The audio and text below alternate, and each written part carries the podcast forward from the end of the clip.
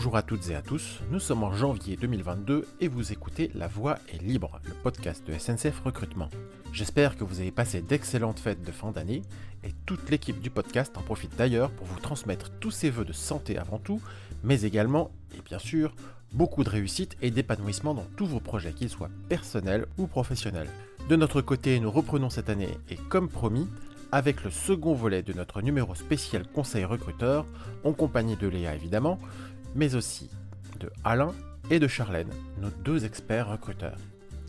J'invite également tous ceux et toutes celles qui n'auraient pas encore pris connaissance des six premiers conseils de Charlène et Alain de se jeter sur le numéro précédent qui est comme dans tous les épisodes de La Voix est libre disponible sur vos plateformes préférées, Apple et Google Podcast évidemment, mais aussi Spotify, Deezer, etc. Dans ce premier numéro, on avait parlé du déroulement du parcours de recrutement chez SNCF, de sa durée, on vous proposait des conseils pour rédiger votre CV et pour avoir la meilleure posture dans le cadre de vos entretiens. Bref, je peux vous dire que c'est une vraie mine d'informations pour toutes celles et tous ceux qui voudraient candidater chez nous.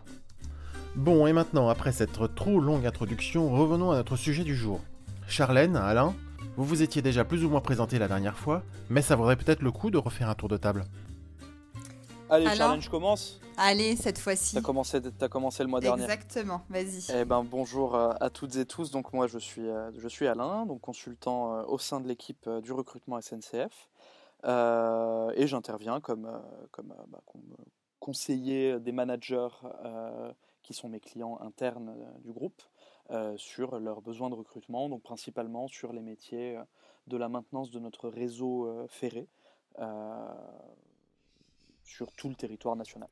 Charlène Bonjour à toutes et à tous, je suis Charlène, consultante en recrutement euh, également au sein de ce qu'on appelle l'agence de recrutement des cadres. Euh, donc c'est un centre de service pour toutes les entités du groupe qui recrutent sur tous les postes cadres. Euh, et moi je recrute principalement des ingénieurs en informatique et des ingénieurs travaux pour la région Île-de-France. Super, alors pour qu'on ait, merci donc à tous les deux, pour qu'on ait on reste en gros dans l'esprit de, la voie est libre. On va vous poser deux, trois petites questions qu'on pose à nos invités. Euh, est-ce que l'un et l'autre euh, vous rappelez de, la première fois, votre, premier, votre premier jour à ce poste? Est-ce qu'il y, a quelque chose, est-ce qu'il y a quelque chose qui vous a marqué particulièrement ce jour-là? Euh, moi, j'ai une petite anecdote, ouais, un peu, de, un peu drôle sur ce poste, parce que mon premier jour, c'était à peu près exactement le premier jour de espèce de période qu'on a appelé le confinement.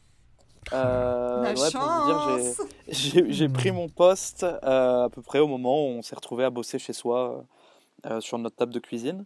Et bah, on va pas se mentir, hein, c'est pas les meilleures conditions pour, pour débuter, mais bien évidemment, tout s'est très bien passé en dépit de, de, de la situation depuis que vous exercez ce métier euh, du coup de consultant en recrutement, est-ce qu'il y a euh, un truc dont, vous êtes le plus fier?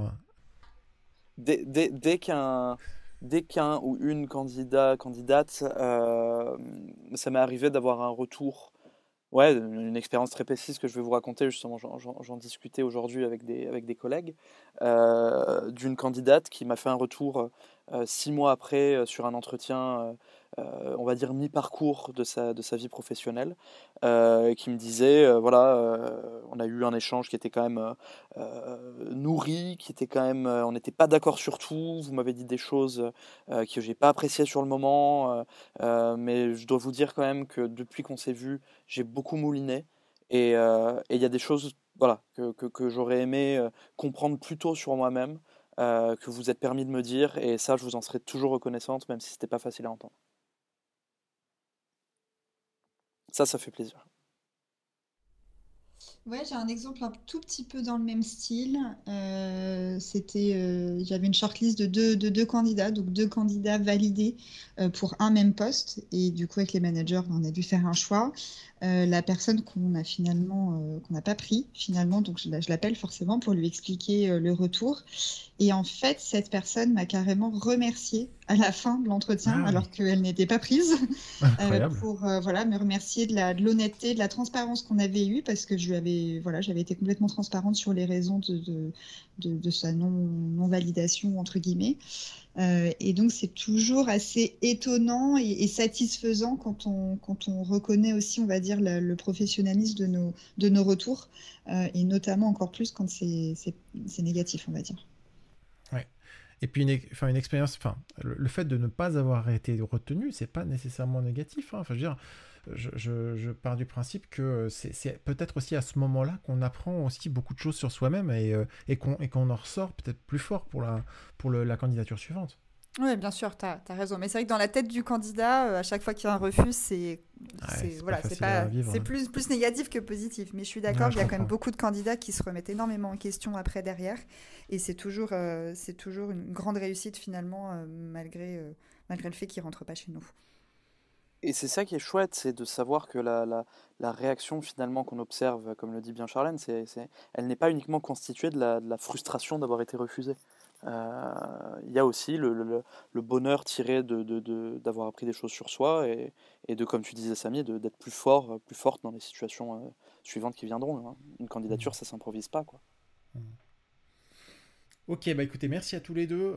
ce que je vous propose, c'est qu'on passe du coup à la deuxième partie de, cet épisode euh, sur nos, nos, conseils recruteurs. Euh, Léa, tu veux faire la première question? Oui, très bien. Euh, quand un candidat, du coup, vient à l'agence pour passer son évaluation, comment ça se passe? C'est quoi les, les étapes, les étapes clés? Ah, moi je veux bien répondre, moi, moi, moi, moi, je veux bien. Vas-y, vas-y, fonce. Alors, euh, c'est souvent une partie un petit peu angoissante pour les candidats et je la comprends entièrement. Donc je vais essayer d'être la plus claire possible.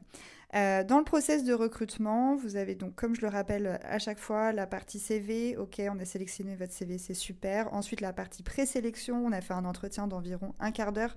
Alain vous en a parlé le mois dernier, donc n'hésitez pas à réécouter le podcast là-dessus sur nos conseils sur comment réussir euh, un entretien de présélection téléphonique. Et ensuite, on vous a envoyé les tests.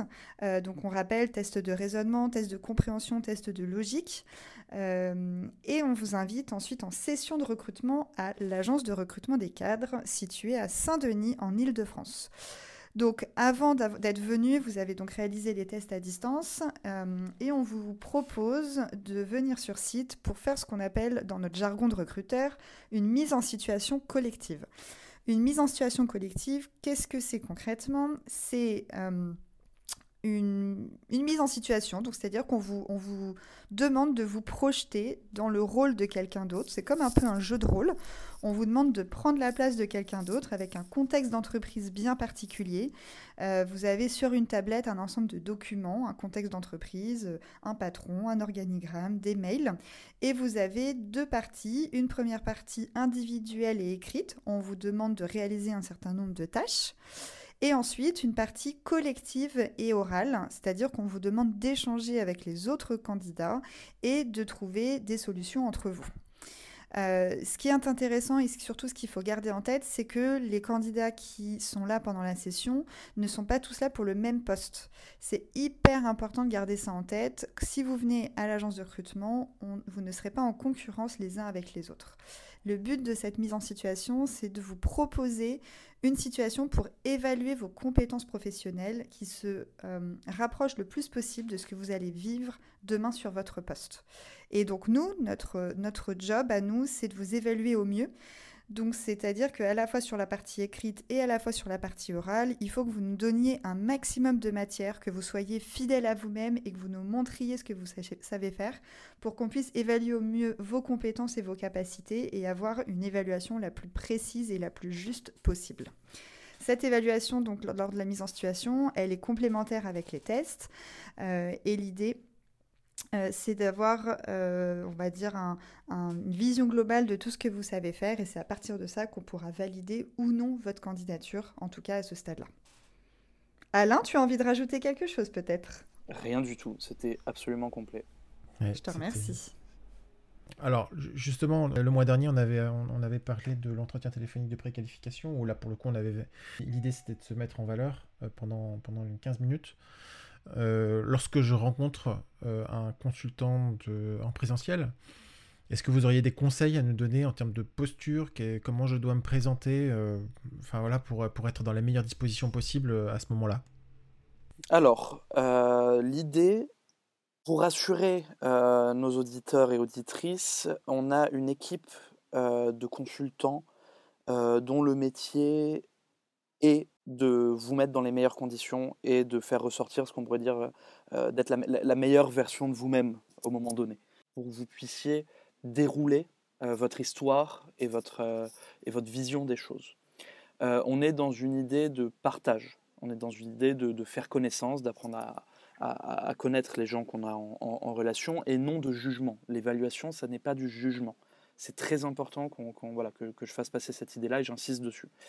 La posture à adopter, quelque part, on va rechercher on sait que voilà, le stress, ça marche pas comme ça. On est là pour essayer de le minimiser, de faire en sorte que ça disparaisse, que ça soit le moins tendu et inconfortable possible. mais l'idée, c'est de pouvoir être posé le plus naturel possible parce que voilà, c'est de vous-même que vous allez parler. Hein. donc, pas de faux semblants, pas de, de voilà, d'envie de vouloir raconter des cracks pour nous convaincre et nous, et nous donner des étoiles dans les yeux. On sait aussi détecter bah, le, vernis, on sait, on sait, on sait l'observer. Donc, rester soi-même, le plus naturel, ne pas se vendre, ne pas se survendre, être concret dans les exemples à donner, montrer qu'on s'intéresse finalement au poste. Euh, si vous nous appelez, si vous nous rencontrez, c'est que vous avez un intérêt pour l'entreprise, que vous en avez un intérêt pour le poste. Donc laissez parler ça tranquillement, en donnant des exemples qui montrent que voilà, vous, vous avez mobilisé les compétences dont vous estimez aujourd'hui être représentant.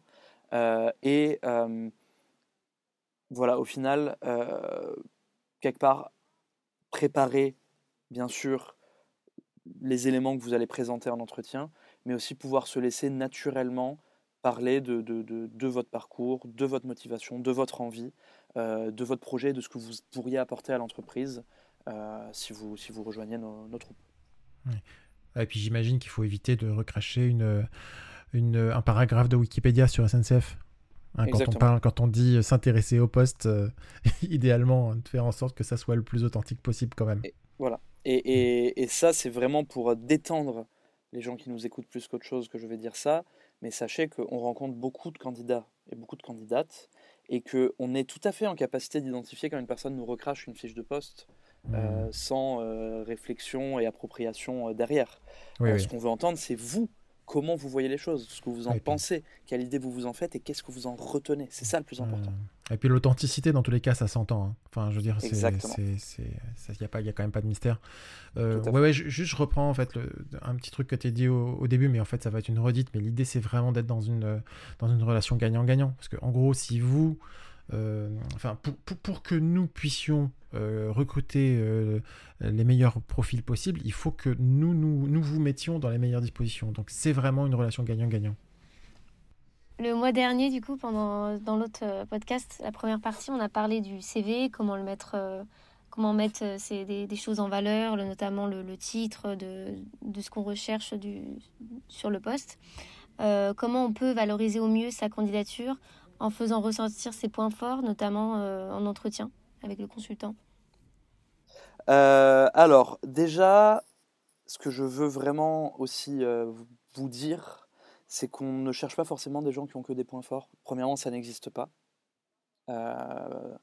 et deuxièmement, on, est très intéressé sur votre propre perception de vos points d'amélioration et comment vous, vous les vivez au quotidien et qu'est-ce que vous voulez en faire, comment vous voulez travailler dessus. Bon, ça étant dit, évidemment qu'on va aller chercher quand même des gens qui ont des points forts. Euh, l'idée, c'est déjà de les connaître, de les identifier et de s'assurer que c'est la réalité. Euh, si on a un jour un candidat tout à fait désordonné, euh, qui perd ses affaires, qui remplit pas comme il faut les documents et qui nous dit je suis très organisé en entretien, ça risque d'être un peu compliqué parce qu'on n'a pas vraiment observé cela jusqu'à jusqu'à l'étape euh, de la question. Donc vraiment, première étape, c'est s'assurer que c'est effectivement des points forts que l'on a. Donc là, on peut très bien demander à des gens autour de nous, à des amis, euh, qu'est-ce qu'ils en pensent, est-ce qu'ils sont d'accord avec ça, euh, qu'est-ce qu'eux diraient à notre place. Une fois qu'on les a identifiés, quelque chose de, de très important aussi, c'est pouvoir s'assurer qu'ils sont en lien avec ce qu'on attend. Euh, voilà, toute qualité est certes bonne à prendre, bien évidemment, mais il y a des points forts qui sont plus ou moins pertinents par rapport au poste. Et là, petit indice que je peux vous donner, il y a des petites anti-sèches dans nos fiches de poste où on a des, quelque part des attentes qui peuvent aussi pour vous être des suggestions de points forts. Donc en regardant cette liste, dites-vous sur quoi vous vous sentez à l'aise et sur quoi ça correspond. Troisième point et le dernier, je vous rassure, euh, l'idée vraiment principale, c'est soyez concret et montrez que vous avez un recul sur vos expériences. Un recruteur, une recruteuse va forcément vouloir illustrer vos propos. Va forcément vouloir aller chercher dans ce que vous dites, dans votre parcours, des exemples concrets qui montrent que vous avez telle qualité. Donc, préparez, ou en tout cas, essayez d'avoir une vision sur qu'est-ce qui me rend rigoureux, qu'est-ce qui me rend organisé, qu'est-ce qui me rend orienté client, qu'est-ce qui me rend bienveillant dans ce que je fais au quotidien, pourquoi je le suis, qu'est-ce qui peut prouver dans tel moment que je l'ai été? Donc voilà, c'est, en gros, si je peux résumer, c'est identifier ces points forts, euh, les, on va dire, euh, les tester pour s'assurer qu'ils sont présents, s'assurer qu'ils sont en lien avec ce qu'on attend et avoir de quoi les illustrer pour, euh, pour convaincre. Alors si une personne nous écoute en ce moment et qu'elle hésite encore à postuler chez SNCF, qu'est-ce que vous lui diriez pour la convaincre? Ok. Euh, donc, euh, la personne qui nous écoute, moi déjà, j'aimerais lui dire que euh, rejoindre SNCF, c'est rejoindre une entreprise qui est une des plus éco-responsables de, de, France, du monde, sur le produit qu'elle qu'elle met sur le marché, qui permet à des milliers, voire des millions, je vais oser le million, puisque c'est quand même le cas, hein, de voyageurs de d'aller euh, traverser la France, euh, traverser euh, leur région pour aller au travail, pour aller en vacances, pour, pour, aller voir leur famille, leurs amis, tout en ayant du coup effectivement un impact tout à fait réduit sur la planète. Et ça, je pense que s'il y avait un critère premier qui me donnait envie et qui me rendait fier de travailler dans cette entreprise, ça serait celle-là. voilà, je, peux, je, je, vais dire celui-là qui est hyper important à mes yeux et laisser la parole à ma, à ma chère Charlène. Bon, t'as presque tout dit alors. Hein. Euh, donc oui, évidemment, cet engagement-là, euh, il est extrêmement fort euh, chez nous à la SNCF. Il y a aussi un autre engagement qui, je trouve, est pour moi une raison assez, assez forte de nous rejoindre, c'est l'engagement qu'on prend autour de ce qu'on appelle la mixité et la diversité. Aujourd'hui, c'est souvent des mots un peu vitrines que les entreprises utilisent pour montrer qu'il faut rentrer chez eux, etc. Et à la SNCF, pour le coup, on le vit vraiment, en tout cas nous en recrutement. Euh, nos, patrons sont extrêmement engagés là-dedans. Tous les, tous les patrons, enfin en tout cas les cinq patrons des cinq SA du groupe SNCF euh, nous en parlent ouvertement sur euh, la féminisation, sur l'inclusion des personnes en situation de handicap, sur toutes les, diversités que, que, les gens ou, les candidats nous offrent quand ils rentrent chez nous. Et ça, je pense que c'est une de mes plus grandes fiertés d'appartenir à, à, un groupe qui, qui accueille tout le monde et qui se donnent du mal pour faire en sorte que tout le monde travaille chez eux. Et peut-être aussi, voilà, je dirais euh, que c'est quand même une entreprise euh, très porteuse de valeurs euh, dans sa culture, dans son management. voilà, les, mots qu'on utilise, ils sont pas anodins. Hein. la bienveillance, on est sur on est sur des sujets sociétaux d'envergure, de mixité, d'inclusivité, de féminisation, euh, d'ouverture à des euh, travailleurs en situation de handicap. Euh, il y a une vraie réflexion là-dessus. Il y a une vraie authenticité dans les relations qu'on a dans cette entreprise. Hein. C'est pas de la voilà, c'est pas c'est pas de la communication qu'on fait là-dessus juste pour pour faire semblant. C'est un vrai sujet. On se sent soi-même dans une entreprise comme SNCF. Ça c'est clair et net. Je pense qu'on a fait à peu près le tour. Il y a une question qui, nous est posée, alors pas, forcément très, régulièrement, mais ça me paraît quand même important de vous la poser quand même. Euh, je suis euh, une personne qui a un certain nombre d'années d'expérience. J'ai, déjà travaillé dans d'autres boîtes, donc euh, voilà, je peux, justifier d'une certaine expérience. Est-ce que lorsque j'approche la SNCF, je peux négocier mon salaire à l'embauche? Bah, bien sûr, il faut d'ailleurs. Dans la mesure du raisonnable, évidemment. Alors, tout dépend ce qu'on appelle négocier. Euh, il faut bien se rappeler qu'on est une entreprise de service public. On doit donc euh, être vigilant à l'argent qu'on dépense. Euh, autant on n'est pas forcément une entreprise qui doit absolument faire du chiffre, mais par contre, on doit utiliser l'argent de l'État correctement. Donc, on doit évidemment maîtriser notre masse salariale. Euh, je pense qu'aujourd'hui, par rapport au marché, pour avoir été un petit peu euh, regarder ce qui se passe ailleurs et par rapport à ce que la SNCF peut offrir à nos candidats, on est correct sur les salaires qu'on propose. Euh, il y a évidemment la partie rémunération, mais il y a aussi tous les autres avantages qu'on peut proposer. Euh, en termes de négociation de rémunération, c'est important avant de rentrer dans une négociation de savoir euh, quel est l'état euh, du marché. Est-ce que ce sont des, des, métiers en tension et donc qui peuvent en effet nécessiter un effort sur la rémunération ou à l'inverse des métiers qui sont un petit peu moins en tension et sur lesquels il y aura un peu moins de marge de négociation. Donc on n'est pas une entreprise qui va pouvoir vous permettre de faire des gaps de, de 10% ou 20% sur vos rémunérations par rapport à du privé. Et encore, parfois ça peut arriver. Mais ce qui est sûr, c'est que par rapport à tout ce que l'entreprise peut vous offrir, aujourd'hui, on est sur le marché. Moi, pour recruter des ingénieurs dans la cybersécurité, des hackers euh, euh, de Red Team, alors c'est pas du, tout des choses qui vous parlent, mais c'est des gens qui coûtent assez cher sur le marché, eh bien, euh, ils s'y retrouvent dans ce qu'on a à leur proposer chez nous. Donc, ok pour négocier la rémunération, mais gardez en tête qu'on est une entreprise de service public et que il faut qu'on soit vigilant à ce qu'on vous propose comme rémunération. Ça me donne envie de négocier mon salaire, ce que tu viens Rien d'autre à ajouter du coup, Alain? Rien à ajouter. On passe à la dernière question. Ouais. Euh, pour les plus jeunes éditeurs qui, peuvent, qui nous écoutent, euh, si euh, voilà, ils recherchent un stage ou une alternance, est-ce que c'est possible? Bah, Tout à fait. Euh, on a une entreprise aussi qui propose énormément de stages, énormément d'alternances. Le conseil que je peux vous donner, hein, comme ce qu'on a pu dire le mois dernier pour déposer son CV, c'est qu'on a notre site qui regroupe toutes nos offres, qu'elles soient effectivement d'emploi en CDI, mais aussi d'alternance et de stage. donc allez faire un tour sur emploi.sncf, vous aurez tout dessus. Euh, et voilà, l'idée derrière, c'est que c'est chaque établissement qui recrute euh, en autonomie ses propres stagiaires alternantes ou alternants. Euh, et du coup, voilà, c'est une relation qui est directe à l'établissement. on n'a pas, un, pas un rôle, nous, à l'agence recrutement, sur, sur ce process-là. Ok, bah écoutez, moi, ça, ça, me va très bien. on arrive du coup au terme de, de, ce second et probablement dernier épisode. Peut-être qu'on reviendra sur des sur des conseils recruteurs un peu plus tard. Euh, là, je pense qu'on a été quand même assez, euh, assez exhaustif. Euh, dites-nous du coup dans, dans les commentaires si jamais il y a, des, y a des questions que vous auriez aimé vous, vous-même poser. On verra peut-être si on refait un autre épisode pour compléter. Mais voilà, je pense que là pour l'instant c'est quand même amplement suffisant.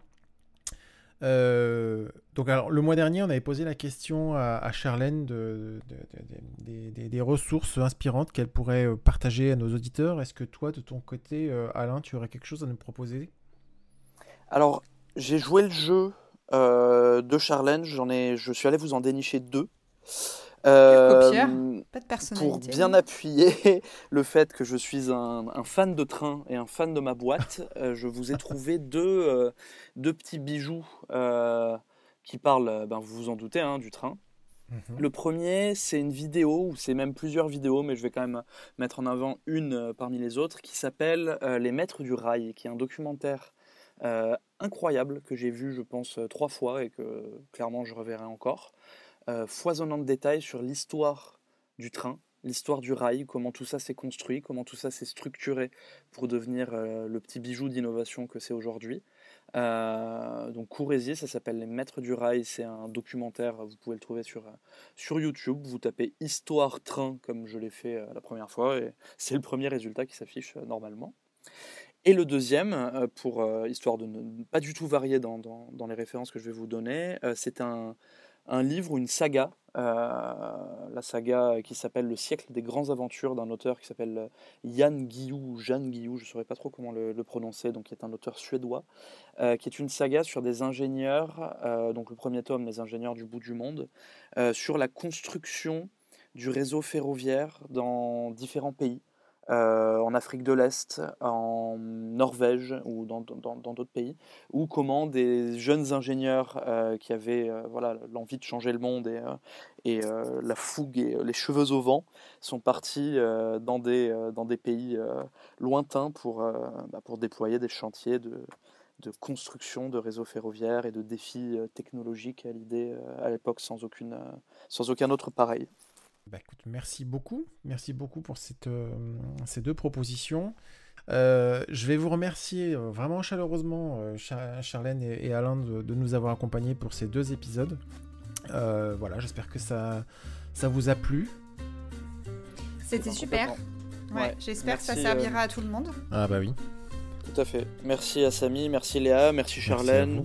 C'était un vrai plaisir de faire ça avec vous et ouais, on espère que qu'on a été au rendez-vous et qu'on a été assez clair. Et... Aucun doute à avoir là-dessus. Euh, en ce qui me concerne, Alain, en tout cas, concernant nos auditeurs, je leur propose eux bah, de nous le partager directement dans les commentaires des posts qu'on aura publiés sur nos réseaux sociaux. Dites-nous ce que vous en avez pensé. Peut-être que vous avez, euh, vous, des questions qu'on n'a peut-être pas euh, traitées euh, et pour lesquelles on pourrait apporter une réponse, bah, soit en ligne, soit dans le cadre d'un épisode ultérieur.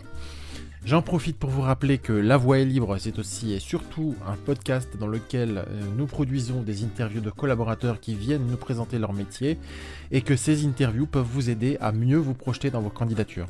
Et enfin, euh, n'oubliez pas que pour postuler sur toutes les offres de poste chez SNCF, il vous suffit d'aller consulter son site emploi.sncf.com et de ne surtout pas hésiter à cliquer sur euh, le bouton postuler si l'envie et la motivation sont là. Léa et moi-même, nous vous donnons rendez-vous très bientôt pour un nouvel épisode de La Voix est libre. Et en attendant, portez-vous bien.